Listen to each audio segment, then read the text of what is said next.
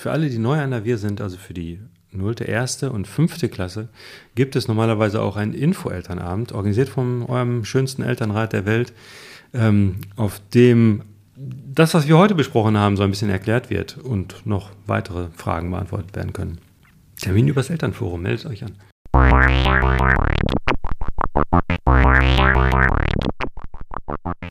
Hallo und herzlich willkommen zu Rundgang Reformschule. Heute gibt es einen Service-Podcast für alle, die neu an der Wir sind. Für alle, die nicht an der Wir sind, ist das heute wahrscheinlich extrem langweilig. Ich kann davon nur abraten, hier zuzuhören, weil wir eine Art Glossar machen und eine Erklärung, wie die Wir aufgebaut ist. Und ähm, also alle, die neu sind, für die ist es wahrscheinlich gar nicht so schlecht zu wissen, was jetzt hinter den Begriffen steckt, mit denen man konfrontiert wird aus der Schule heraus. Ähm, das muss ich zum Glück nicht alleine machen. Bei mir mit im Studio ist Nadine. Hallo Nadine. Hallo Timo. Äh, grundsätzlich kann man das meiste wahrscheinlich einfach von seinem Kind erfragen, wenn man es nicht weiß. Das ist immer ein guter Tipp. Ähm, oder auf der Webseite nachlesen. Aber trotzdem machen wir einmal so einen Überblick, dass man so kompakt äh, alles einmal ähm, geliefert jetzt bekommt, was an der Wir wichtig ist. Die Wir ist natürlich die Winterhuder Reformschule aus Hamburg, wie immer, an, den, an die unsere Kinder gehen. Ähm, die Wir ist eine Stadtteilschule mit gebundenem Ganztag. Das heißt, die Kinder sind verpflichtend von morgens 8 bis 8 oder 8.30 Uhr bis 16 Uhr da. Ausnahme ist Freitag, da geht es nur bis 13 Uhr. Außerdem ist die wie eine Langformschule, das heißt, sie geht von der Vorschule von der 0. Klasse bis zur 13 mit Abitur. Weil die Schule ziemlich groß ist, gibt es äh, Unterteilungen.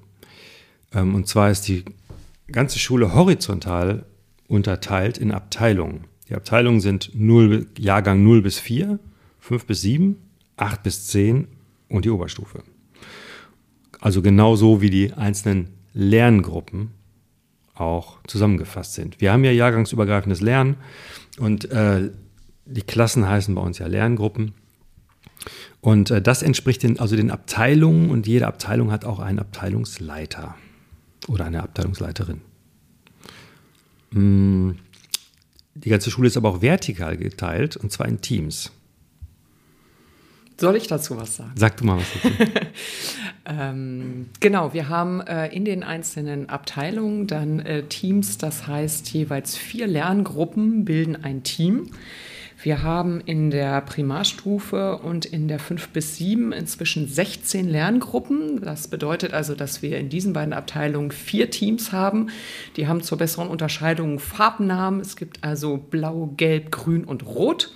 In der 8 bis 10 ist das gerade noch im Aufbau. Da haben wir im Moment 14 äh, Lerngruppen. Das wächst jetzt aber langsam hoch, bis auch dann das rote Team, was das jüngste Team ist, dann auch vollständig ist und wir dann da auch bei 16 Lerngruppen sind. Ja, und diese vier Lerngruppen, die ein Team bilden, die machen eben auch ganz viel gemeinsam. Das heißt, die haben viel Zeit im Wochenplan, die sie gemeinsam äh, verbringen. Das heißt, die Kinder dieser vier Lerngruppen, die kennen sich untereinander, die lernen zusammen, die forschen zusammen.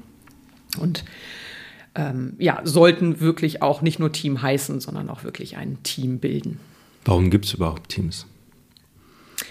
Ähm, wir versuchen ja in, an der Schule ähm, das Lernen möglichst offen zu gestalten und die Kinder sollen möglichst viel entscheiden können.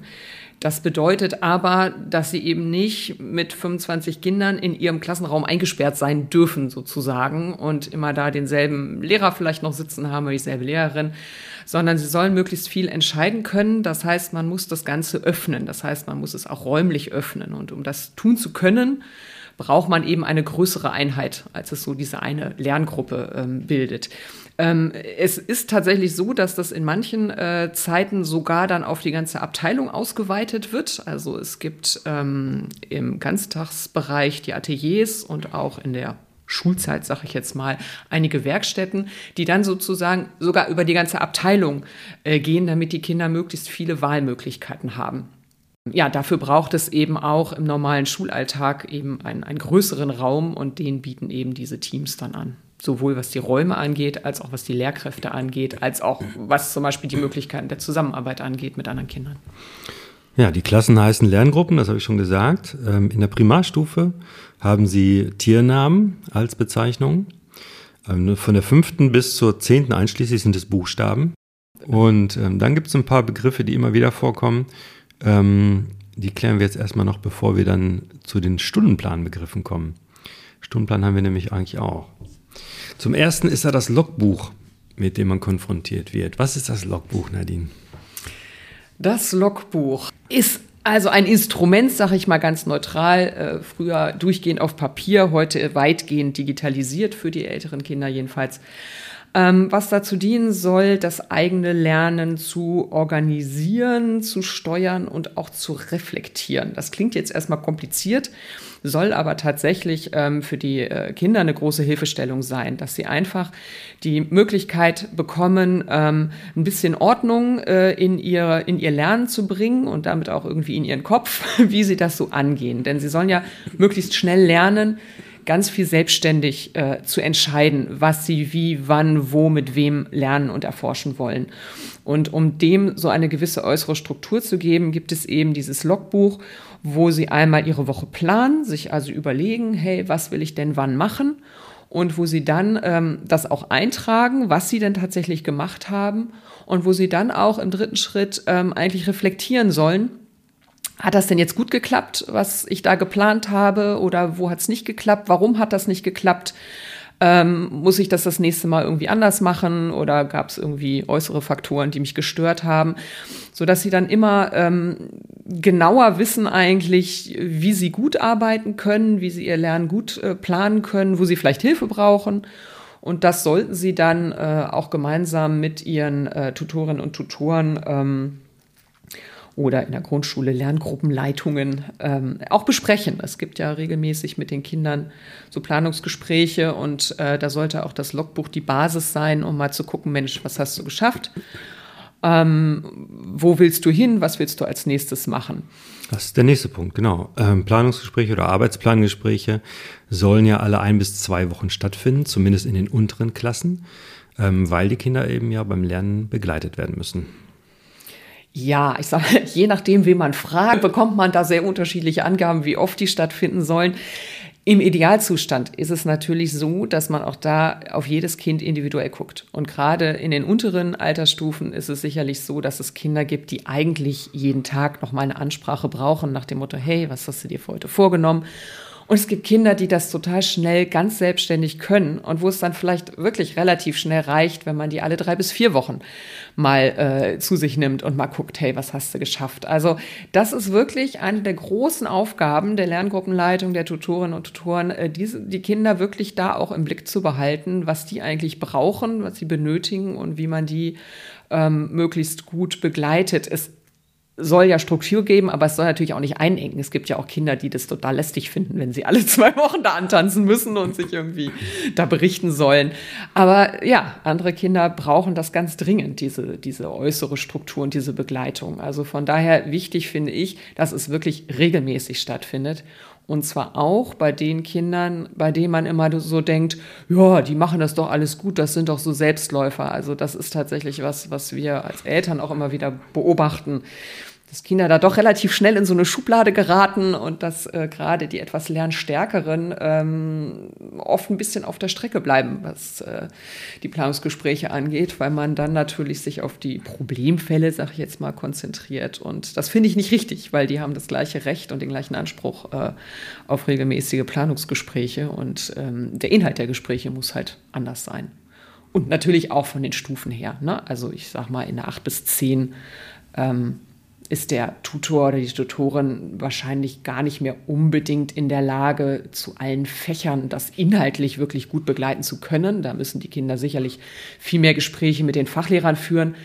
Ähm, da geht es dann eben viel mehr um eben dieses, ne, wie lernst du, was bereitet dir Schwierigkeiten, was brauchst du, was stört dich gerade in deiner Lernumgebung während es in den unteren Altersstufen natürlich äh, noch viel mehr auch um Inhalte geht. Ne? Also wo stehst du gerade in Mathe, was machst du gerade in Deutsch.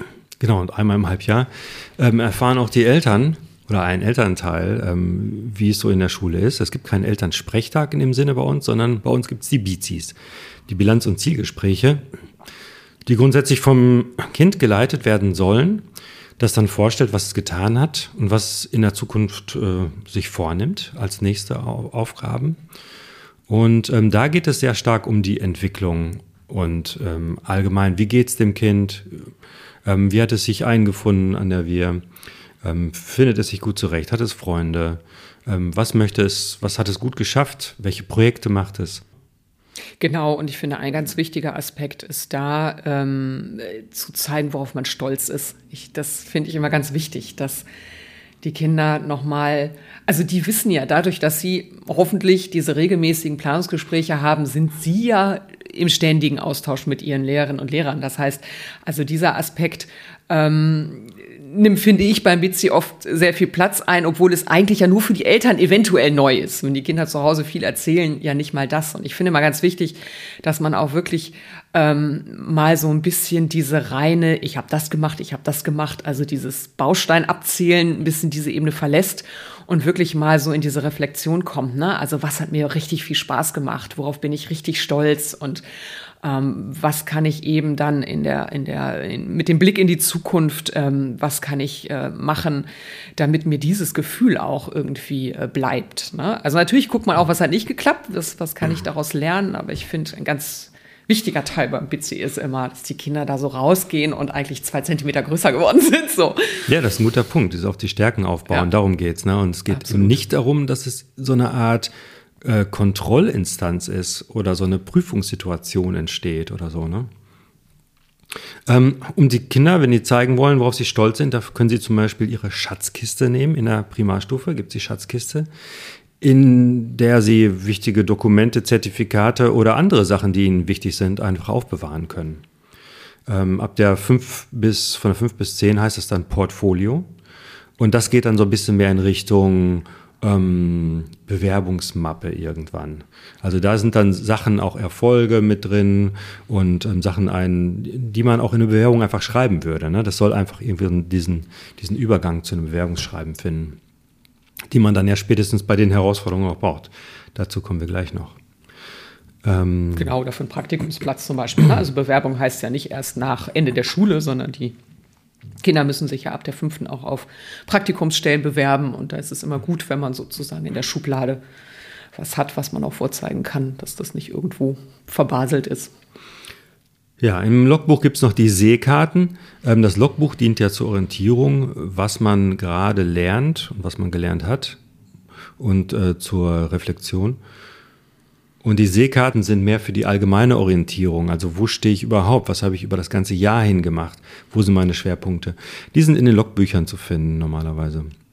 Genau, und bei den älteren Jahrgängen ähm, sind das dann eben die Übersichten über die Bausteine, hießen sie bisher, Lernumgebungen sollen sie künftig heißen, wenn wir uns komplett im, im digitalen Bereich bewegen, ähm, dass sie so eine Übersicht auch haben, hey, also tatsächlich auch über die ganze äh, Stufe, über diese drei Jahre, wenn es dann, wenn wir über die fünf bis sieben und acht bis zehn reden, also wo will ich eigentlich hin und was muss ich eigentlich oder sollte ich auf diesem Weg ähm, alles gemacht haben? Ähm, ich finde es immer sehr schwierig, wenn die Kinder sich immer nur so von einem äh, zum nächsten Baustein hangeln und dann irgendwann am Ende des Jahres stellen sie fest, ups, äh, ich habe ja nicht so wirklich viel geschafft. Also es ist immer ganz wichtig, dass die auch mal kurz innehalten und mal gucken, hey, ähm, wo stehe ich jetzt eigentlich innerhalb dieser Abteilung? Stehe ich für meine ähm, Klassenstufe sozusagen, für meine Jahrgangsstufe ähm, jetzt ganz gut dabei? Kann ich da ganz ruhig in dem Sinne jetzt weitermachen, wie ich es bisher mache? Äh, oder äh, muss ich vielleicht in einem Fach mal ein bisschen Gas geben, weil ich mich sehr auf ein anderes konzentriert habe. Und dafür ist es, finde ich, ganz wichtig, dass die erstmal so eine Gesamtübersicht haben, was eigentlich in den einzelnen Fächern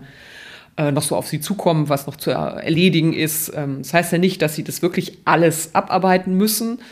Ähm, Gerade in der 5 bis 7 ist das ja noch relativ ähm, flexibel äh, handhabbar. Wenn es dann auf die Abschlüsse zugeht, wird es ein bisschen, ein bisschen enger, das Ganze. Aber ähm, einfach, dass sie ja diesen, diesen Überblick haben, wo soll der Weg eigentlich hingehen. Ja, und jetzt haben wir schon gesagt, dass es verschiedene Sachen eben auch digital gibt, wie das Logbuch. Im Digitalen kommen einem zwei Begriffe immer wieder über den Weg inzwischen, das sind Moodle und iSurf.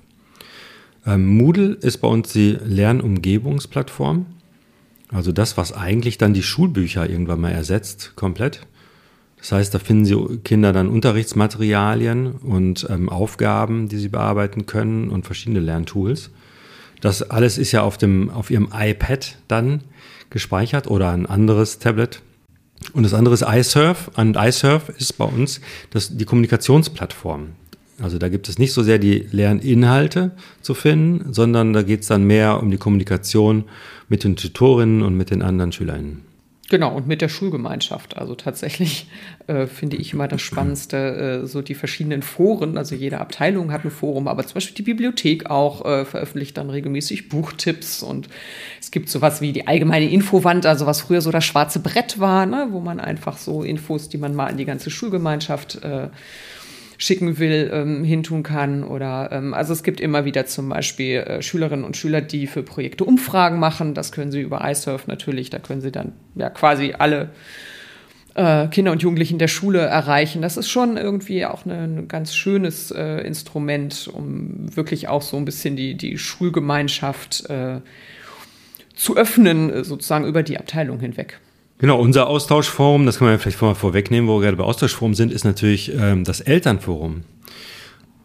Unter eltern-wir.de sollte sich jeder Elternteil möglichst im Elternforum anmelden, weil darüber ähm, kommen halt die Informationen an die Eltern. Der Elternrat ähm, postet da regelmäßig, teilweise auch die Elternvertreterinnen und ähm, die andere Alternative, wie man Informationen aus der Schule bekommt, es sei denn, man geht selber hin, ist die Ranzenpost. Das sind also Zettel, die ausgedruckt dem Kind mitgegeben werden, die erfahrungsgemäß aber nicht immer den Weg in die Hände der Eltern finden. Äh, kommen wir mal zum Stundenplan, was da so drin steht. Ähm, Bausteine hast du vorhin schon erwähnt, äh, Nadine. Was sind Bausteine?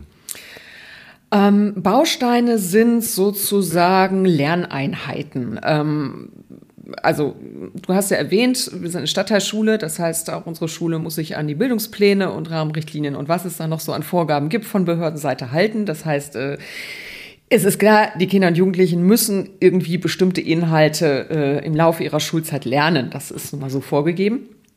Und die werden, das ist ja in einer äh, traditionell orientierten Schule auch nicht anders, dann sind es dann Unterrichtseinheiten und bei uns werden die halt eben in, in Bausteine oder jetzt äh, ab, wenn es denn im Moodle ist, in Lernumgebungen gepackt. Das ist also sozusagen ein Thema, womit man sich gerade befassen soll, ob das nun die Kurzgeschichte in Deutsch ist oder die französische Revolution in Gesellschaft, wie auch immer. Ähm, kleine Päckchen und da sollen die Kinder dann möglichst selbstständig ähm, sich mit diesem Thema befassen. Das heißt, sie kriegen eine, eine Art Arbeitsanleitung, also das kann natürlich ein Text sein, den sie lesen sollen, das kann aber auch mal ein Video sein, äh, was sie sich angucken sollen. Ähm, bestimmte Aufgabenstellungen, was sie selbst erforschen sollen, äh, wo sie sich selbst überlegen sollen, wo sie diese Informationen herkriegen. Und ähm, ja, verschiedene Wege, also das soll bei Moodle dann noch deutlich stärker sein als jetzt bei den Bausteinen auf Papier, ähm, dass sie sich von, aus verschiedenen Richtungen diesem Thema äh, nähern können und dann nach und nach eben äh, dazu eben Aufgaben erledigen können, Fragen beantworten können und zum Schluss einen kleinen Test machen, der hauptsächlich für sie selbst sein soll, also gar nicht mal so, um, um jetzt der Schule irgendwas zu beweisen, sondern eigentlich um selbst zu gucken, Mensch, habe ich das jetzt dieses Thema verstanden? Habe ich das, äh, habe ich alle wichtigen Sachen äh, erforscht? Habe ich das rausgekriegt? Und ähm, ja, oder ne, wenn, wenn ich dann merke beim Test, uh, da sind doch noch irgendwie Lücken, dass man dann vielleicht doch noch mal Teile des Bausteins oder der Lernumgebung sich noch mal ein bisschen genauer anguckt. Genau, Baustein Lernumgebung hast du gerade schon beides benutzt. Lernumgebung ist natürlich das Äquivalent jetzt in Moodle, genau. also ähm, auf, im Digitalen dann. Ähm, das ist natürlich auch wichtig, dieses Konzept, weil ja die Lerngruppe nicht alle immer das Gleiche lernen, sondern sich eben individuell Inhalte suchen können, mit denen sie sich beschäftigen und sagen, ich möchte halt die französische Revolution jetzt lieber noch nicht machen. Ich beschäftige mich erst noch mal mit Kurzgeschichten. Und das geht natürlich nur, wenn man das in irgendwelche sinnvollen Einheiten packt.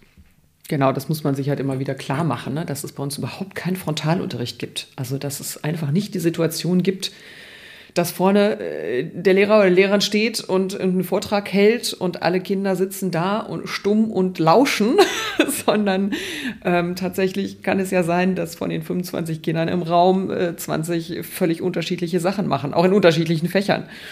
Und deswegen ist natürlich diese, der Aufbau ähm, dieser Bausteine und jetzt vor allem dieser Lernumgebung im Digitalen, äh, was ja viel, viel mehr Möglichkeiten äh, bietet, ähm, auch auf Voraussetzungen der Kinder einzugehen, ne? ähm, ist also wichtig, dass die gut aufgebaut sind, damit jedes Kind da irgendwie die Chance hat, äh, wirklich da selbst gesteuert äh, ranzugehen. Das heißt natürlich nicht, dass man nicht fragen kann. Man kann natürlich immer auch die anderen Kinder fragen. Gerade die, die Älteren sind da natürlich immer eine große Hilfe. Und natürlich kann man auch zum Lehrer gehen, der einem dann Sachen erklärt. Aber grundsätzlich sollen diese Bausteine und Lernumgebungen tatsächlich in sich funktionieren, dass ein Kind damit äh, zurechtkommt. Genau, mit diesen Bausteinen und Lernumgebungen beschäftigt man sich unter anderem in Kuba.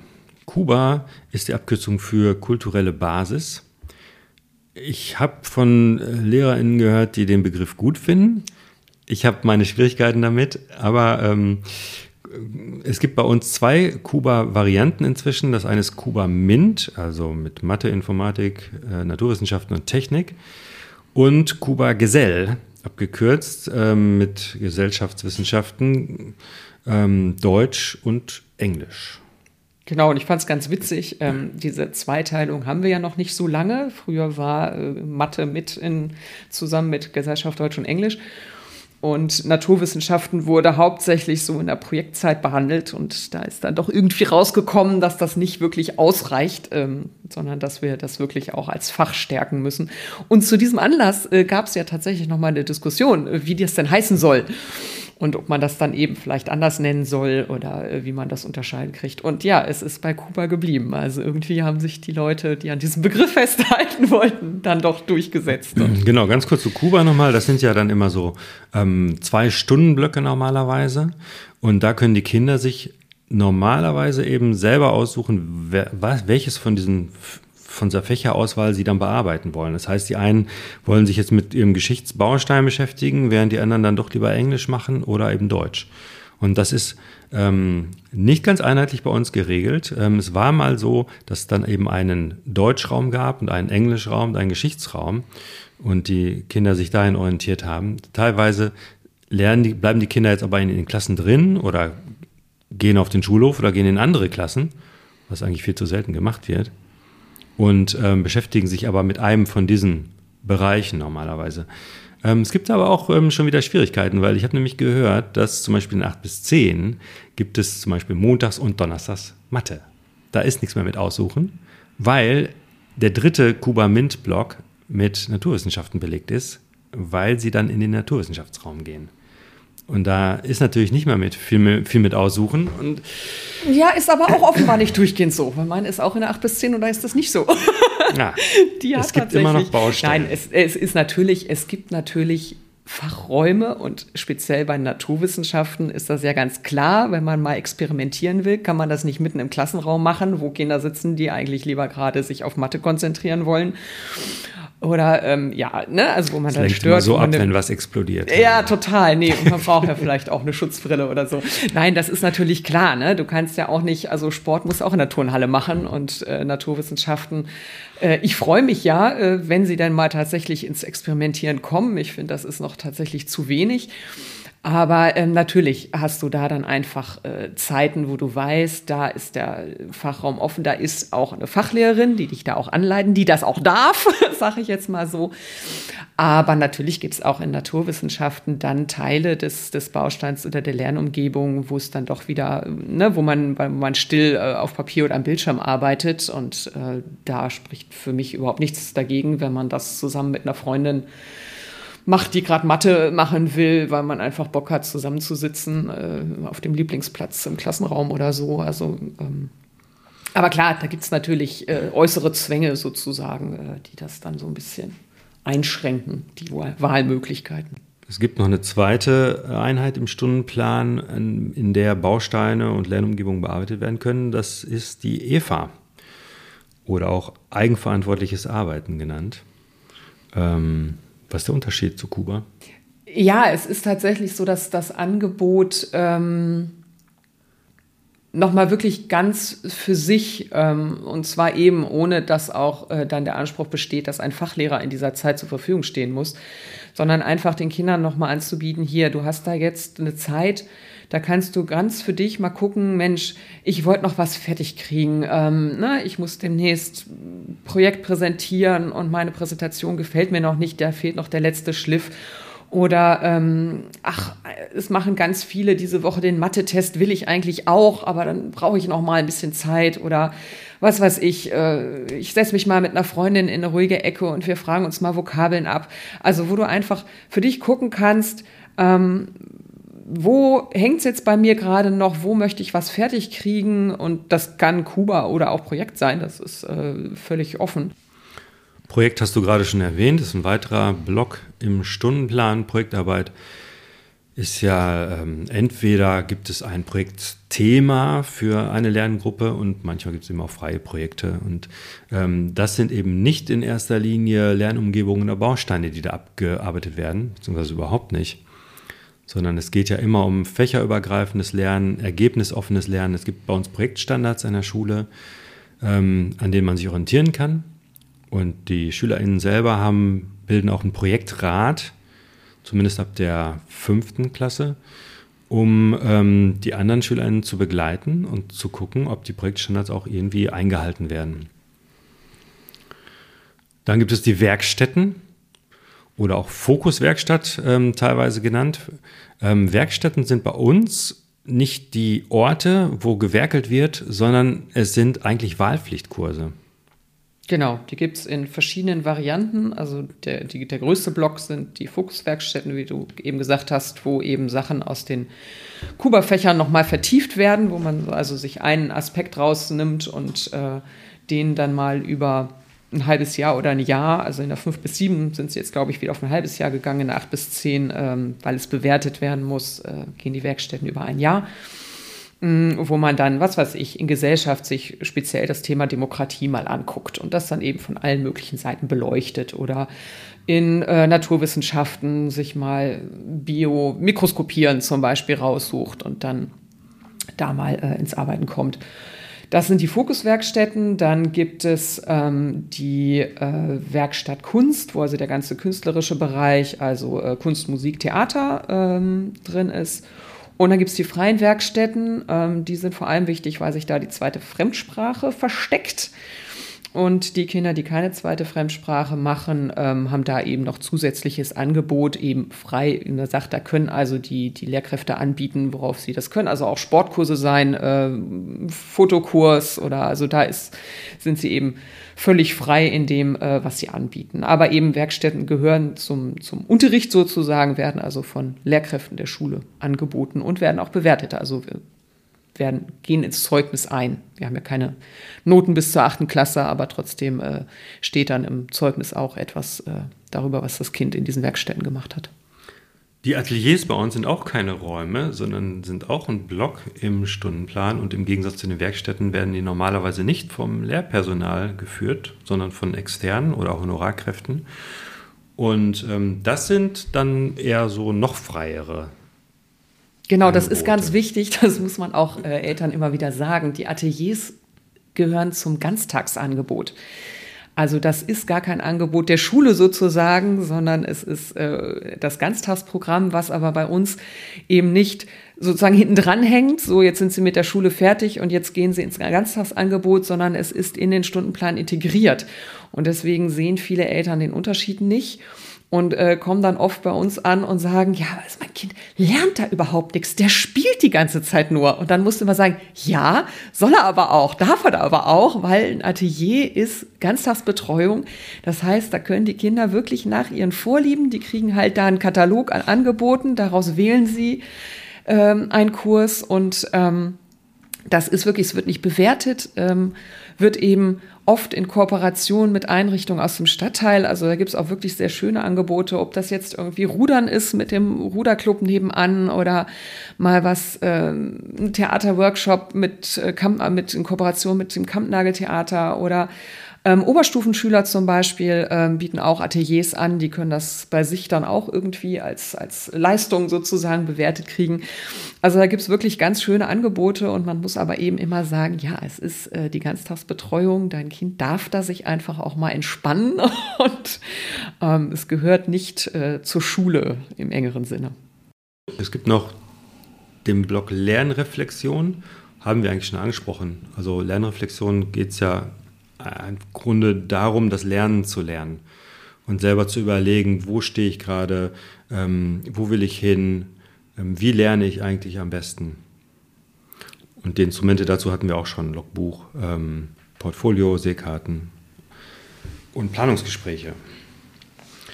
Ähm, Gruppenrat gibt es auch noch. Gruppenrat ist ähm, Schülerrat, Schülerinnenrat. Ja, das ist ähm, nicht ganz äh, unwichtig, finde ich, denn ähm, durch dieses offene Lernen und dadurch, dass die Kinder sich über weite Teile ähm, ja im Team bewegen, also von diesen Stundenplanzeiten, ähm, alles was Kuba ist, also Kuba die Gesell und die Kuba MINT-Schiene, alles was Werkstätten ist, alles was Atelier ist, ist ja immer mindestens im Team, wenn nicht sogar in der ganzen Abteilung. Ähm, das Einzige, was ja sozusagen im Klassenverbund stattfindet, ist in der Regel das Projekt. Und deswegen ist es ganz wichtig, dass es noch einmal wenigstens diese Gruppenratzeit gibt, wo die Klasse mal zusammensitzt, die Lerngruppe zusammensitzt und mal über alles reden kann, was so ansteht. An Terminen, die kommen, Planung vom Wandertag, ähm, aber auch natürlich so Geschichten, wie geht's euch gerade? Müssen wir hier Möbel umstellen, weil es irgendwie immer zu laut ist, was weiß ich. Alles, was eben so im, im sozialen Miteinander so anfällt, das braucht natürlich auch einen Raum. Und ähm, das ist also durchaus eine wichtige Zeit, wo die Lerngruppe mal mit den Tutorinnen und Tutoren zusammensitzt und mal einfach bequatscht, was gerade so wichtig ist. Ähm, Sonstiges habe ich hier stehen. Zum Beispiel MUBA. Was ist MUBA? Nadine? Wir lieben solche Abkürzungen. ja. MUBA, musikalische Basis. Ähm, es ist tatsächlich so, dass ähm, Musik ja durchaus was Wichtiges ist, aber in, ich glaube, in allen Schulen Deutschlands inzwischen ja echt ein bisschen zu kurz kommt, weil es immer wieder neue Anforderungen gibt, immer kommen noch Sachen dazu, jetzt sollen die Kinder auch noch Informatik lernen und so weiter und das geht natürlich immer auf Kosten dieser ich sag mal, weichen äh, Nebenfächer und dazu gehört eben auch Musik, was dann immer mehr zusammenschrumpft ähm, was im Endeffekt dann auch tatsächlich ein bisschen abhängig ist von dem äh, Tutor oder der Lerngruppenleitung, äh, die man da hat. Also gerade in der Grundschule finde ich das extrem, wenn man da ein, eine Lerngruppenleitung hat, die selber irgendwie Gitarre spielt oder gerne singt oder so. Das sind dann Lerngruppen, die ganz viel Musik machen, die das jeden Morgen irgendwie erstmal zum Start erstmal ein Lied singen. Und äh, ja, wenn man das Pech hat und da eben äh, niemanden hat, der da ein Talent hat, ähm, dann kommt das wenig vor. Ähm, das ist ein bisschen besser geworden, seitdem wir diese Werkstatt Kunst haben, aber auch da ist es den Kindern nicht vorgegeben, dass sie jetzt äh, meinetwegen in der fünf bis sieben über diese drei Jahre hinweg alle Bereiche mal abgedeckt haben äh, müssen. Also einmal Musik wählen müssen, einmal Kunst oder künstlerisches, künstlerisches Gestalten, einmal Theater, sondern die sind da völlig frei. Das heißt, die können drei Jahre lang immer Theater wählen und kommen mit Kunst gar nicht in Berührung. Und ähm, um den Kindern aber doch die Möglichkeit zu geben, ähm, ein Musikinstrument zum Beispiel zu lernen, ähm, gab es dann äh, eine Initiative vom Förderverein, der kümmert sich darum, sozusagen in der Schule äh, noch eine Musikschule zu etablieren. Kann sich das also so vorstellen, dass Musiklehrer von außen in die Schule kommen. Man muss die bezahlen, aber dadurch, dass sie keine Raummieter haben, äh, ist das im Vergleich zu Musikschulen, Privatmusikschulen, die man sonst so buchen kann, ähm, ein bisschen günstiger. Und die Kinder können es halt in der Unterrichtszeit machen. Das heißt, die können dann einfach mal sich äh, für eine halbe Stunde ähm, aus dem normalen, aus ihrer normalen Lehrzeit, Lernzeit auskoppeln und sagen, ich gehe mal gerade äh, zum Klavierunterricht. Und dann haben die eine halbe Stunde Klavierunterricht und dann äh, gehen sie in ihre Lerngruppe zurück. Und ähm, das ist eben einfach ein großer Vorteil, weil wir sind ja gebundene Ganztagsschule. Das heißt, die Kinder sind in der Regel bis 16 Uhr in der Schule. Das heißt, und dann müssen die ja noch ihre Sportvereine unterbringen, wollen sich vielleicht auch noch mal verabreden. Und wenn dann die Eltern um die Ecke kommen und sagen, ja, aber ein Musikinstrument ist auch noch ganz wichtig, dann muss man sagen, ist die Woche der Kinder echt ganz schön voll. Und dann ist das ein super Vorteil, wenn man das eben innerhalb dieser äh, acht Stunden, die die Kinder ohnehin an der Schule sind, oder zum Beispiel viele machen es natürlich dann auch drangehängt, ne? dass sie sagen, okay, dann habe ich Unterricht von vier bis halb fünf, aber es findet an der Schule statt, ich muss nur den Raum wechseln.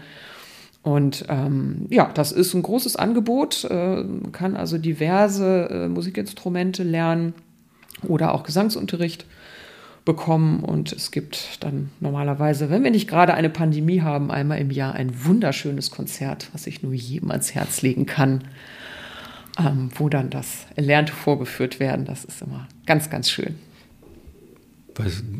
Dein Kind geht ja schon in die achte. Mhm. Aber weißt du noch, was der Hort ist? oh, sie hat den Hort geliebt.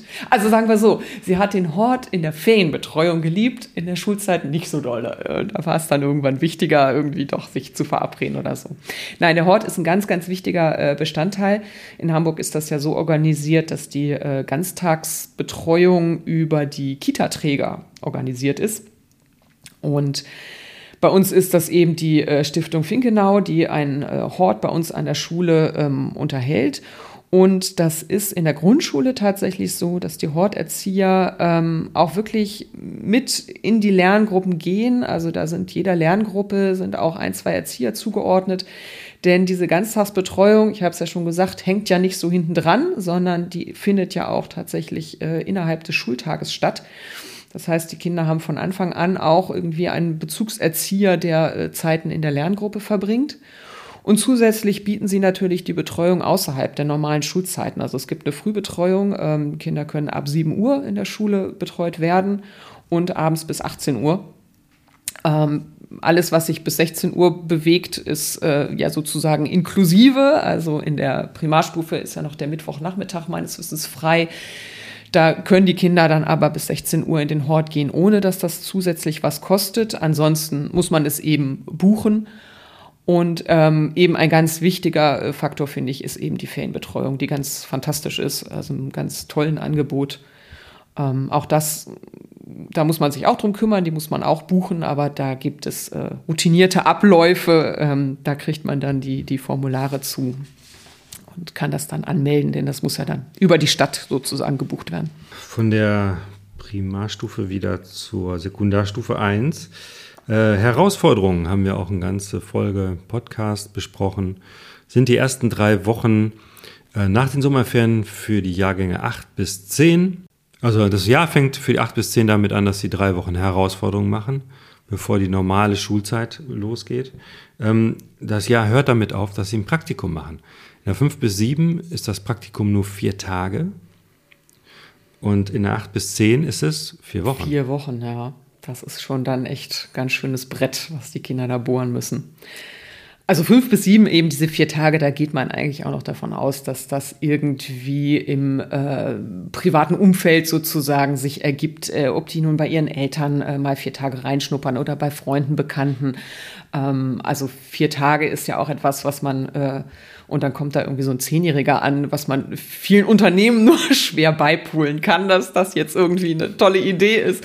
Also das findet tatsächlich äh, so im, im bekannten Umkreis statt. Ne? Und ob die dann, also man, viele gehen ja zum Beispiel dann in die Kita, in die sie selbst gegangen sind, mal für vier Tage rein. Die freuen sich immer, wenn sie da mal Unterstützung kriegen. Also das, äh, genau, das ist so in der fünf bis sieben oder in der acht bis zehn wird es dann wirklich ernst. Also ich muss sagen, ich äh, fand das jetzt äh, in der achten Klasse echt auch nochmal eine Herausforderung ähm, für so eine 13-Jährige, da sich ein Praktikumsplatz für vier Wochen.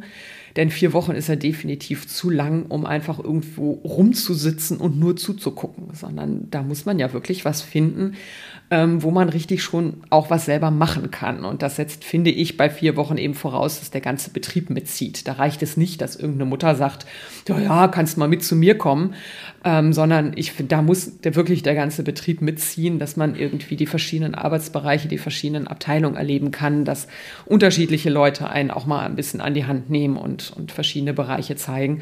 Und das ist nicht ganz einfach äh, für die Kinder in dem Alter, da äh, was zu finden, zumal wir nicht die einzige Schule in Hamburg sind, die das dann direkt vor den Sommerferien macht. Das heißt, die stehen da auch noch in Konkurrenz zu anderen. Und aber da muss man sehr frühzeitig tatsächlich auch äh, anfangen. Aber eine richtig gute Übung auch. Super. Also die ähm, allein, dass sie da Bewerbungen schreiben müssen ab der fünften Klasse und sich schon daran gewöhnen, dass sie mal woanders sind. Und ähm, ein Großteil von dieser Idee ist ja auch, dass die SchülerInnen sich wirklich selber darum kümmern. Also, dass sie zumindest erstmal versuchen, selbst einen Platz zu bekommen. Und ähm, da in, gerade da lernen sie schon sehr viel, ne? Wenn man einfach irgendwo selber anrufen muss und man Absolut. kennt keinen und man redet mit Leuten und Absolut. dann geht man mal vorbei und ähm, ja. ja. Ja, ähm, das, das wird natürlich begleitet. Also die haben natürlich dann eine ganze Unterrichtszeit sozusagen in der Projektzeit, wo es genau darum geht, wie schreibt man eigentlich eine Bewerbung, was gehört da rein und ähm, ja, aber dann, es ist nicht so, dass die Schule eine Schublade aufmachen kann und dann da 100 Praktikumsplätze drin sind. Also die müssen sich tatsächlich selber kümmern. Ähm, sie müssen sich auch darum kümmern, wenn sie ein Problem damit haben. Es gibt ja auch Kinder, die da zum Beispiel von Elternseite keine große Unterstützung kriegen ähm, gehört dazu eben auch, dass man guckt, wer kann mir denn in der Schule helfen. Und wir haben ja wirklich eine gute äh, Berufs- und Studienorientierung mit, mit wirklich Fachleuten, die da sitzen. Ja, den nächsten Begriff mal schnell. Und Boso. Boso, genau. Boso, das und kommt danach ähm, bis das, 10. das ist äh, auch da. Ne? Also auch wenn wir noch gar nicht über Abschlüsse und wirklich Beruf reden, ähm, sind das natürlich Menschen, die einem auch bei der Praktikumssuche helfen können. Und auch das ist irgendwie wirklich auch so ein Schritt, ne? mal zu gucken, okay, ich äh, komme hier jetzt wirklich nicht voran. Äh, mein Tutor sagt immer, ja, du musst dich aber mal kümmern, aber ähm, es gibt Menschen an der Schule, äh, die einem auch da behilflich sein können. Und ähm, ja, das ist, glaube ich, eine ganz, ganz wichtige Erfahrung für die Kinder und Jugendliche. Man muss auch sagen, es ist eine wirklich gute Übung in Frustrationstoleranz. Oh ja, für alle Beteiligten. Also, dass nämlich man irgendwie fragt und man direkt genommen wird, das kommt ja nicht so oft vor, das kennen wir alle. Ähm, dann gibt es noch Block 2.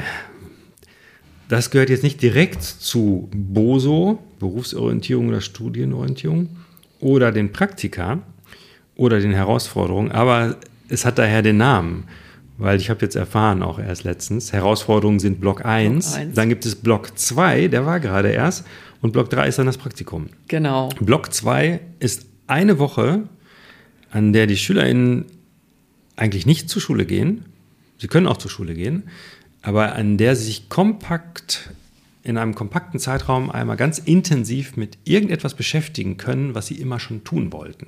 Also eigentlich eine Projektarbeit, eine Woche lang von morgens bis nachmittags.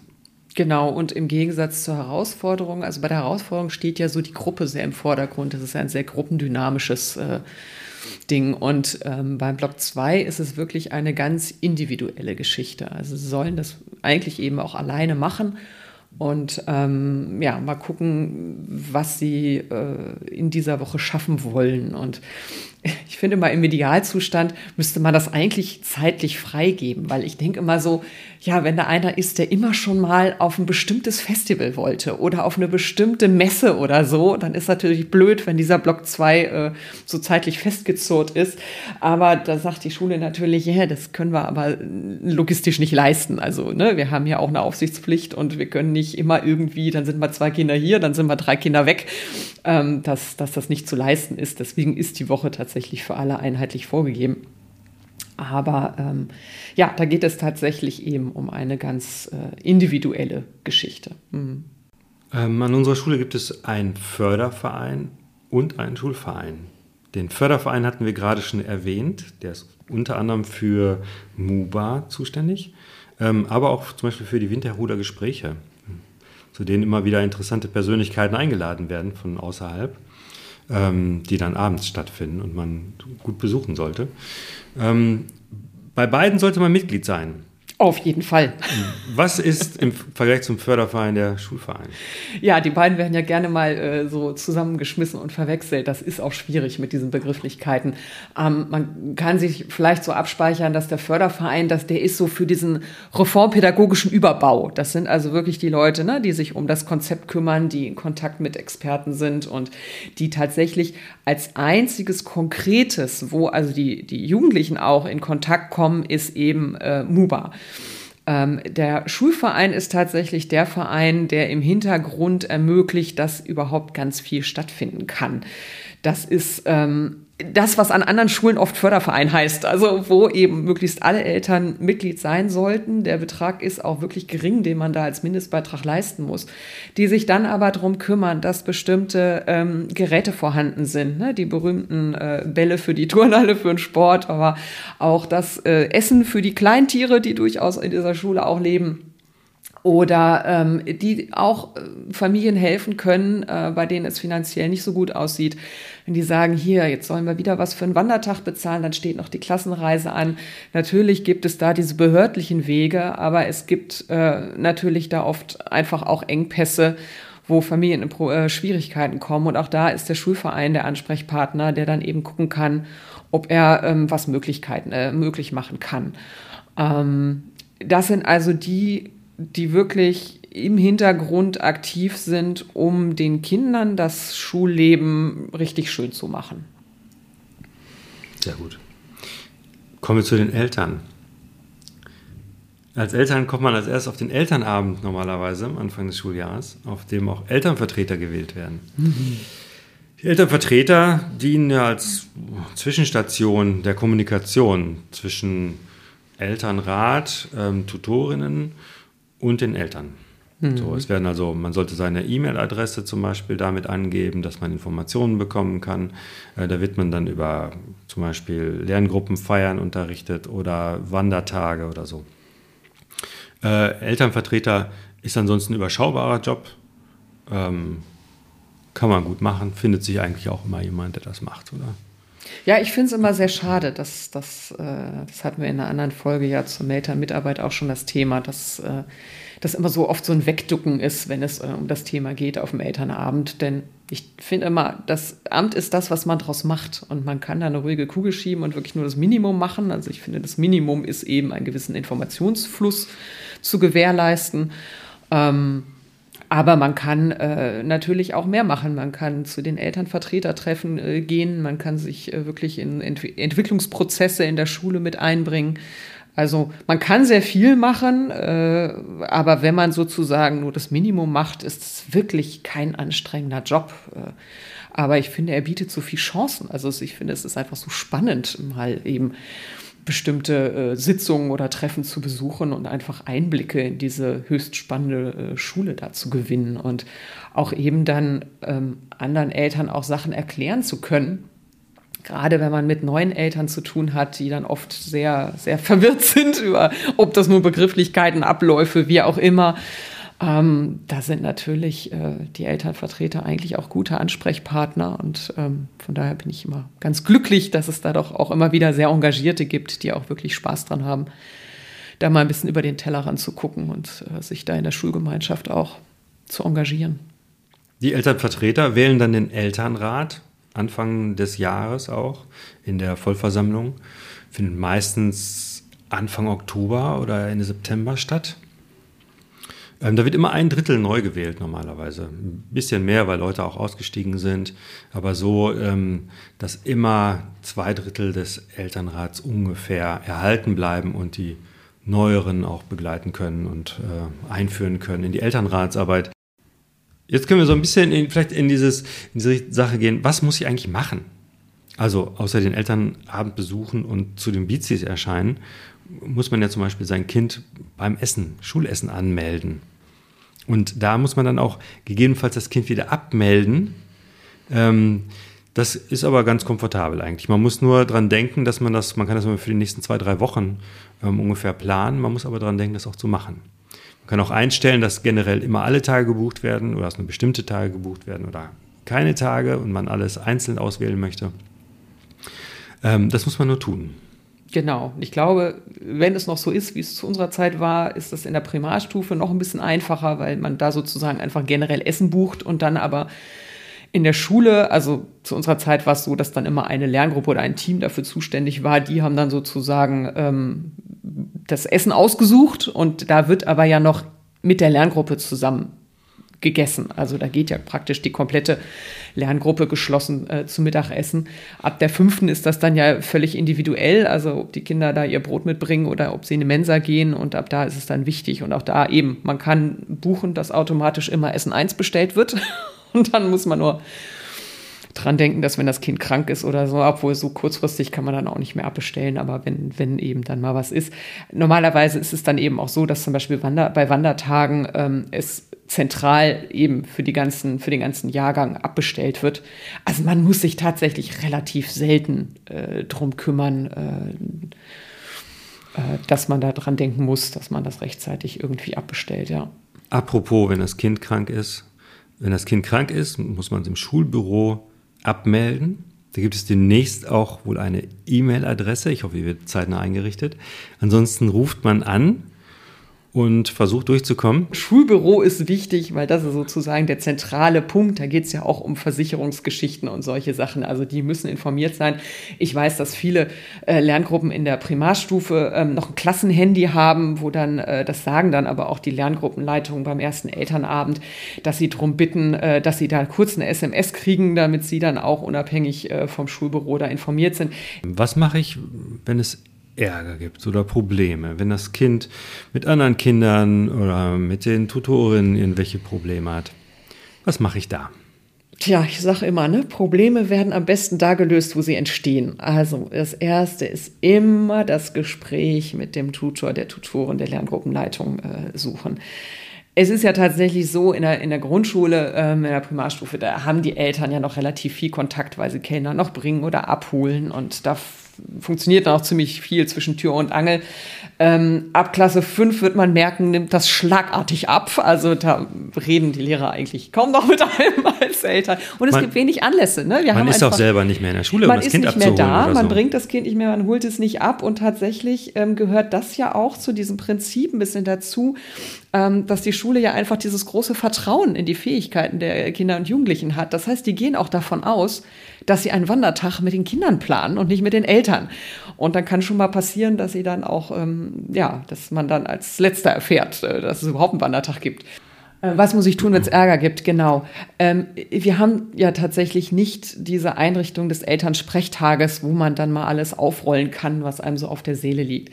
Das heißt, es ist total wichtig, ähm, wenn man irgendwie merkt, dass irgendwie was beim Kind nicht rund läuft oder wenn man bei sich selber merkt, dass man Probleme mit bestimmten Situationen hat. Das können ja auch tatsächlich zwei Paar Schuhe sein. Also manchmal haben Eltern ja Probleme und das Kind hat gar keine. Immer bitte, bitte die Klassenleitung, den Tutor, die Tutorin ansprechen und zwar nicht erst dann, wenn man wirklich äh, schon kurz vorm Verzweifeln ist und drüber nachdenkt, dass das Kind die Schule wechseln muss, sondern frühzeitig. Das ist ein völlig normaler Vorgang, dadurch, dass es diese etablierten Einrichtungen nicht gibt. Wir haben sehr wenig Elternabende, wir haben keine Elternsprechtage. Das heißt, es ist wirklich ein völlig normaler Vorgang, mal eine E-Mail an den Lehrer zu schicken und zu sagen, hier folgendes, ähm, ich sehe da und da ein Problem ähm, darüber würde ich gerne mal reden. Und dann werden die sich zurückmelden und entweder ein Telefonat oder ein persönliches Treffen äh, vorschlagen, wie auch immer. Aber also die Gesprächsbereitschaft ist da, das wird auch keiner verweigern. Aber ähm, es gibt eben nicht diese festen Termine, ne, auf die man dann warten kann, wo man weiß, dass man das los wird, sondern man muss dann schon selber aktiv werden und da ist dann immer eben äh, erster Ansprechpartner die, die Lerngruppenleitung oder der entsprechende Tutor, die Tutorin. Denn äh, die kennen das äh, Kind im, im, Lernumfeld in der Gruppe und äh, können in vielen Fällen, glaube ich, auch sofort ähm, beruhigen sozusagen, was viele Elternsorgen angeht.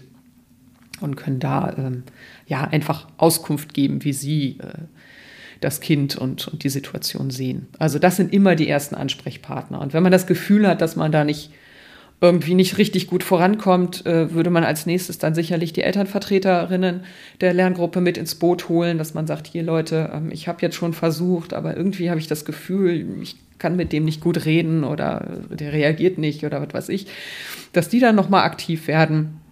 Und erst wenn das alles nicht äh, fruchtet, dann würde man sich an die Abteilungsleitung äh, wenden. Aber also ich sage. Auch mit den, auch mit den Elternvertretern normalerweise, ne? Also ja, dann geht man also zusammen also, zur Abteilungsleitung und ähm, sucht um Gespräch da. Aber das ist schon echt die Ausnahme. Ja, und definitiv wird es so sein, dass die erste Frage, die die Abteilungsleitung stellen wird, ist, habt ihr schon mit den Tutoren geredet? Ne? Sind die Elternvertreter eingebunden? Also ähm, diese, diese Kette ist schon wichtig, dass man die einhält und jede Station wird sofort erstmal rückfragen. Und das betrifft den Elternrat dann auch. Wenn dann also Eltern bei uns auf der Matte stehen und Sorgen haben und Rat brauchen, äh, werden wir als erstes fragen, ja, habt ihr denn mit den Tutoren gesprochen? Gesprochen, weil bevor ihr das nicht gemacht habt, machen wir auch nichts, wenn wir auch nicht tätig. Genau, also bitte kommt nicht zur Elternratssitzung mit persönlichen Problemen eurer Kinder, dafür haben wir die Zeit einfach auch gar nicht. Das ist nicht der passende Rahmen dafür. Ähm, wir können uns um Sachen kümmern, wenn die eben auf dem, die entsprechende Kette durchlaufen haben und ungefähr auf Abteilungsleitungsniveau sind. Ähm, also auf Elternratssitzungen, wenn einzelne Eltern kommen und sagen, ähm, mein Sohn hat aber das und das gemacht oder meine Tochter hat dies und das Problem, ähm, das führt immer zu Diskussionen und ähm, stört eigentlich immer. Und wird auch von uns äh, abgewürgt, sag ich mal, weil das auch ähm, unfair den Kindern gegenüber ist. Das finde ich ganz wichtig. Diese persönlichen Fälle, und ich würde das sogar ausweiten auf lerngruppenspezifische Probleme, haben in einer bei uns ja schulöffentlichen Sitzung einfach nichts zu suchen. Ich möchte da keine Namen von Kindern hören und ich möchte auch keine spezifischen äh, Probleme einer Lerngruppe da diskutieren. Da nicht nur, dass uns die Zeit da fehlt, sondern es ist auch wirklich der falsche Ort, der falsche Rahmen.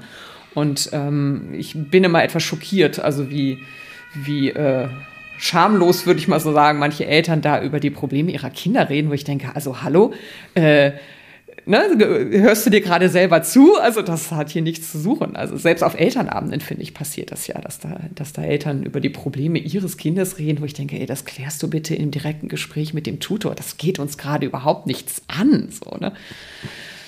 Nee, das ist schon wichtig, dass man sich an diese Kette hält und ähm, ja, es hat sich auch bewährt, denn natürlich können die Tutoren da, sind die Ersten, ähm, die, die da äh, sich auskennen, das Kind kennen, das Kind auch in, in, im Gruppenverhalten kennen. Und wenn das alles äh, irgendwie überhaupt nicht, nicht fruchtet, ähm, dann gibt es auch noch das Beratungsteam, das hattest du bestimmt auch auf deiner Liste. Ja. Das finde ich immer ganz wichtig, weil das gerne vergessen wird. Ähm, es ist ja vom Aufbau so, dass nicht nur in jedem Team eigentlich ein Sonderpädagoge sein sollte, sondern es ist jedem Team auch ein Sozialpädagoge zugeordnet frage mich jetzt nicht, wie viele Sozialpädagogen an unserer Schule sind. Ich glaube, es sind so um und bei zwölf oder so. Also es sind eine ganze Menge. Und ähm, dieses Beratungsteam, was es gibt von Sozialpädagogenseite aus, steht allen offen. Also nicht nur Lehrern oder Lehrerinnen, die Probleme haben, sondern natürlich auch den Kindern und Jugendlichen, aber eben auch den Eltern. Es sind auch wirklich ausdrücklich Ansprechpartner für die Eltern. Und ähm, wenn man denkt, okay, ich komme da jetzt überhaupt nicht weiter, ich habe jetzt schon drei Gespräche mit dem Tutor geführt und es ändert sich einfach nichts, mein Kind hat aber einfach Probleme ähm, in dieser Lerngruppe, geht irgendwas funktioniert da nicht, dann ähm, sollte man die unbedingt ansprechen weil die sozusagen nochmal den Blick von außen drauf werfen können und dann Möglichkeiten haben, dass sie zum Beispiel mal über ein paar Tage ähm, hospitieren in der Lerngruppe und sich das mal angucken und da vielleicht dann eben so, so Gruppenprozesse beobachten können und dann daraus gucken können, okay, womit kommt dein Kind hier jetzt gerade nicht zurecht, ne? Wo ist das Problem einfach? Und das ist ganz wertvoll und ich glaube, das wird oft gar nicht genutzt, dieses Angebot. Dass es da einfach Ansprechpartner gibt, die das nochmal aus einer anderen Warte haben, die, die ähm, auch eben unabhängig von diesen Lerngruppenprozessen sind, ähm, die, die nicht als Fachlehrer in der Klasse sind. Das heißt also auch da gibt es dann nicht diese Überschneidung, ne, dass man befürchten muss, okay, wenn ich da jetzt mit Problemen drankomme, hat das irgendwie blöde Auswirkungen auf die Bewertung oder sowas. Also, sondern die sind wirklich ähm, gucken von außen und ähm, mit ihrem professionellen Blick und denke ich, sind da oft äh, wertvolle Ansprechpartner. Ja, der Beratungsdienst, Infos dazu findet man auch auf der Schulwebseite. Ähm, dann haben wir noch die Probleme, die es am allermeisten gibt. Die üblichen Panikattacken. Mein Kind lernt nichts. Mein Kind kann noch nicht, weiß noch nicht mal, kann immer noch nicht. Was macht ihr eigentlich den ganzen Tag? Ja, was macht man da? Oh, das Wort mit V, das, das meistbenutzte Wort von mir auf sämtlichen Infoveranstaltungen und so weiter. Vertrauen. bitte, bitte, habt Vertrauen. Diese Schule macht das nicht erst seit gestern. Die ist jetzt fast seit fast 20 Jahren Reformschule. Und auch wenn, wenn äh, einem ganz vieles irgendwie komisch vorkommt, fremd vorkommt, die wissen schon grundsätzlich, was sie da tun. Und ähm, die erste Frage, die ich eigentlich immer stelle, wenn es dann so um Probleme geht, ist eigentlich immer, wie geht es denn deinem Kind? Also ich finde das immer ganz wichtig, das mal auseinanderzuhalten. Ist das jetzt eigentlich ein Problem des Kindes oder ist es ein Problem der Eltern? Und ganz oft ist es ein Problem der Eltern, die nämlich meinen, sie müssten eben vergleichen. Und ne, der, der Freund der Nachbarin, der kann schon das und die, die Nichte und der Neffe, die konnten in dem Alter schon das und ich konnte ja überhaupt noch viel mehr, als ich in dem Alter war. Ähm, das ist ganz schwierig, finde ich. Und oft stellt man dann fest, dass die Kinder gar kein Problem äh, haben mit ihrer derzeitigen Situation. Oft fühlen die sich auch sauwohl an unserer Schule. Ich erlebe es auch immer wieder, dass so im Raum steht, wir melden unser Kind ab. Und ich finde, erstaunlich oft äh, kommt man aus den Sommerferien und das Kind ist immer noch wieder da, ist immer noch da und hat sich offenbar durchgesetzt und hat gesagt, nee, ich will hier aber nicht weg. Äh, finde ich ganz witzig, das zu, zu beobachten. Nee, aber das finde ich ganz wichtig, weil ähm, die Schule tut ja nun alles, um Druck abzubauen bei den Kindern, um Lernen angstfrei zu gestalten. Und ich finde es extrem unfair den Kindern gegenüber, wenn dann in der Familie, im Elternhaus dieser Druck wieder aufgebaut wird, indem man dann doch wieder anfängt zu vergleichen und es mit einer traditionell orientierten Schule zu vergleichen und mit Kindern in dem anderen Alter. Wir sagen, nein, Teil des Konzepts ist eben zu sagen, nur weil ein Kind zehn ist, heißt das nicht, dass es genau die gleichen Sachen können muss wie andere Zehnjährige. So ist es halt eben nicht. Und manche Sachen wird es erst mit zwölf lernen und das ist auch okay. Und ähm, ich finde es für die, für die Kinder immer ganz, ganz schwierig, wenn sie ähm, eine Schule erleben, die eben diesen Druck rausnimmt, ähm, die ihnen ein einigermaßen stress- und angstfreies äh, Lernen ermöglicht. Und dann kommen sie nach Hause und kriegen da die ganze Zeit erzählt, das gibt's ja wohl gar nicht, was machen denn deine Lehrer da, was ist das für eine Schule, warum kannst du das und das? Und ich konnte aber in deinem Alter schon das und das finde ich extrem unfair. Also es, man muss schon, wenn man ein Kind auf so eine Schule schickt, muss man da auch sich ein bisschen mit dem Konzept auseinandersetzen und man muss das auch mittragen. Und das ist nicht einfach. Das ist zum Teil echt anstrengend.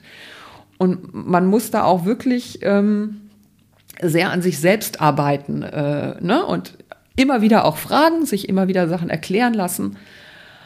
Aber ähm, ja, ich finde, was, was nicht geht, ist, dass dann äh, das Kind da so zwischen den Stühlen sitzt. Und die Schule rechts sagt das und die Eltern links ziehen aber am anderen Arm und sagen das. Und ähm, dann wird das Kind nicht glücklich.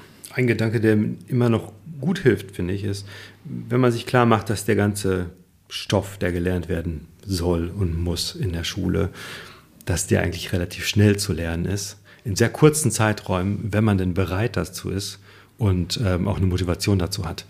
Und äh, die Kinder bekommen das. Jedes Kind will irgendwann mal lesen lernen. Und äh, wenn das in der zweiten Klasse noch nicht lesen kann, dann lernt es in der dritten oder vierten lesen. Also das passiert einfach. Und ähm, man darf dann nicht irgendwie die Sorge haben, mein Kind verliert den Anschluss. Oder mein Kind hat eine Lernlücke, weil das gibt es bei uns nicht. Wir haben ein individuelles Lernen. Und ähm, dann, wenn es zu den Abschlüssen kommt, in der 9., 10. und 13. Klasse, da werden rechtzeitig, wer, greifen ja bestimmte Mechanismen, um die Kinder dann auch vorzubereiten. Und man redet mit den Kindern vielleicht ein bisschen öfter mal, ob nicht vielleicht doch mal eine Einheit Mathe jetzt wieder ähm, sinnvoll wäre oder so. Ja, und sie merken vor allem ja selber dann auch, also ich finde gerade bei Mathe, ne, wo, wo dann äh, Eltern so oft die Sorge haben, es verliert den Anschluss, weil Mathe ja so aufeinander aufbaut. Aber ich finde, genau das Gegenteil ist ja oft der Fall. Also wenn ein Kind aus der Primarstufe rausgeht und nie sich mit Division befasst hat, dann ist immer so große Panik, oh, mein Kind kann auch gar nicht geteilt rechnen und so. Aber irgendwann wird dieses Kind einen Baustein oder eine Lernumgebung haben, wo dieses Dividieren nur noch sozusagen ein Instrument ist, um überhaupt weiterzukommen. Es geht dann irgendwann um das Dividieren von Brüchen oder so. Oder es kommen dann die ersten Gleichungen auf, wo dann auch noch Buchstaben mit ins Spiel kommen. Und wo es dann, um diese Gleichung aufzulösen, muss es plötzlich Zahlen dividieren. Und dann ist genau der Punkt gekommen, wo es dann sagt, ah Mensch, an dieser Stelle komme ich jetzt gerade nicht weiter, Adam, wie war das nochmal? Und ich verspreche euch, es wird innerhalb kürzester Zeit lernen, wie man dividiert auch größere Zahlen und auch ohne Taschenrechner, weil es in dem Moment plötzlich merkt, Mensch, das, das muss ich jetzt einfach können, weil sonst komme ich an diesem Punkt nicht weiter. Und es ist ja auch wirklich nicht so schwierig. Also es ist ja, ja oft so ein, so ein Mindset irgendwie. Manchmal hakt es an irgendwas, an irgendein Verständnisding. Kinder sind öfter mal ein bisschen verträumt oder driften ab oder verstehen auch gar nicht, warum darf ich denn die Zahlen bei einem Bruch nicht einfach tauschen oder was, was, was sind die Grundregeln dabei?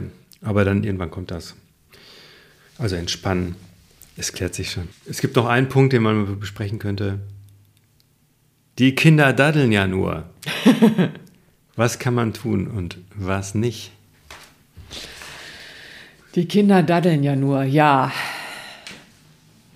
Also ich habe in den letzten Jahren mehr als einmal gedacht, ich würde eigentlich gerne mal hospitieren und mich da mal reinsetzen in so eine Klasse, wo die angeblich alle immer nur daddeln, weil ich das immer nicht so richtig glauben kann. Äh, tatsächlich hatte ich jetzt mehrfach ähm, irgendwie den Eindruck oder auch die Erkenntnis, dass in den Gruppen, wo es da irgendwie Probleme gibt, ähm, dass das eigentlich selten ein Problem der Reformpädagogik ist oder ein Problem der Digitalisierung, sondern dass man, wenn man dann sich mal anguckt, okay, wie ist dieses Problem entstanden, wieso meinen Kinder, dass sie da einfach lieber Spiele spielen können, als sich um ihre Bausteine zu kümmern, dass wir über ein grundsätzliches pädagogisches Problem reden. Also tut mir leid, aber es sind dann oft einfach die Lehrkräfte, die ein grundsätzliches Problem mit ihrer Haltung haben oder so empfinde ich das oder einfach pädagogisch vielleicht noch mal fortgebildet werden müssten.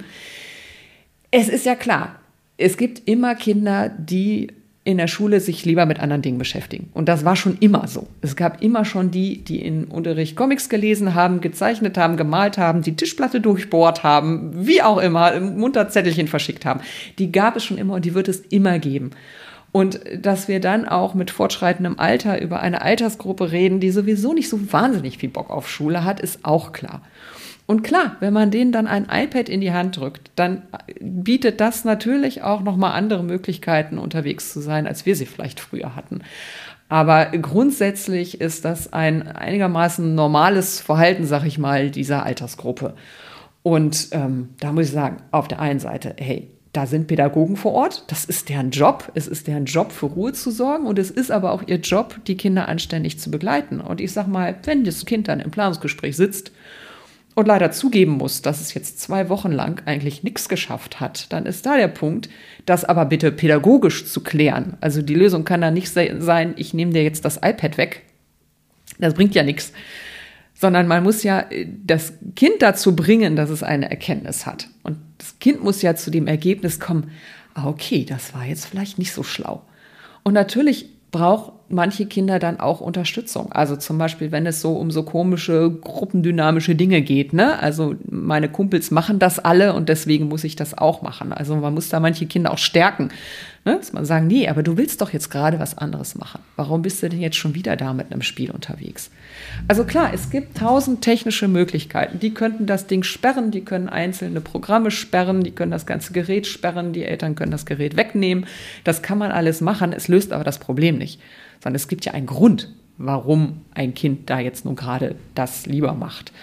Und ähm, da ist sicherlich immer der bessere Weg. Also es gibt Lehrerinnen und Lehrer, die einfach auch da sehr gut schon unterwegs sind und die dann einfach auch zum Beispiel Spiele kennen, die sich durchaus sinnvoll einsetzen lassen, also wo man diese Dynamik auch nutzen kann und dem Kind zeigen kann, hier, dann probier mal das aus und ganz nebenher lernt es, oh Wunder, irgendwie Mathe. Das gibt's ja durchaus. Aber ich finde, es geht vielmehr darum, dass die Kinder selber erkennen irgendwann, dass das einfach nicht so sinnvoll ist, ähm, dass sie einfach eben ihr, ihren Stoff nicht schaffen werden, wenn sie immer nur rumdaddeln. Und ähm, ja, irgendwann eben, wenn sie selber zu der Erkenntnis gekommen sind und selber sagen, nee, ich möchte jetzt aber mit meinen Deutschbausteinen nicht mal fertig werden, dann werden die auch äh, davon wegkommen. Da bin ich ganz fest von überzeugt. Aber über Strafen ähm, wird das nicht funktionieren. Ja, aber interessant, weil diese Diskussion kommt ja jedes Jahr immer, mehrfach. Immer, immer und immer wieder. Das war die Folge Neu an der Wir, was tun ähm, von Rundgang Reformschule. Vielen Dank fürs Zuhören. Äh, danke, dass du hier warst, Nadine. Sehr gerne. Und ich kann nur abschließend auch sagen, hey, nicht nur eure Kinder sind in Lern äh, altersgemischten Gruppen, ihr auch. Also nutzt die Chance, dass ihr immer in eurer Lerngruppe, in eurer Abteilung Eltern habt, die schon lange dabei sind und fragt den einfach Löcher in den Bauch. Da gibt es ganz, ganz viele, die ganz tolle Tipps geben können, aus ihren Erfahrungen berichten können. Nutzt diese Möglichkeit. Wünschen einen schönen Tag. Bis zum nächsten Mal. Tschüss.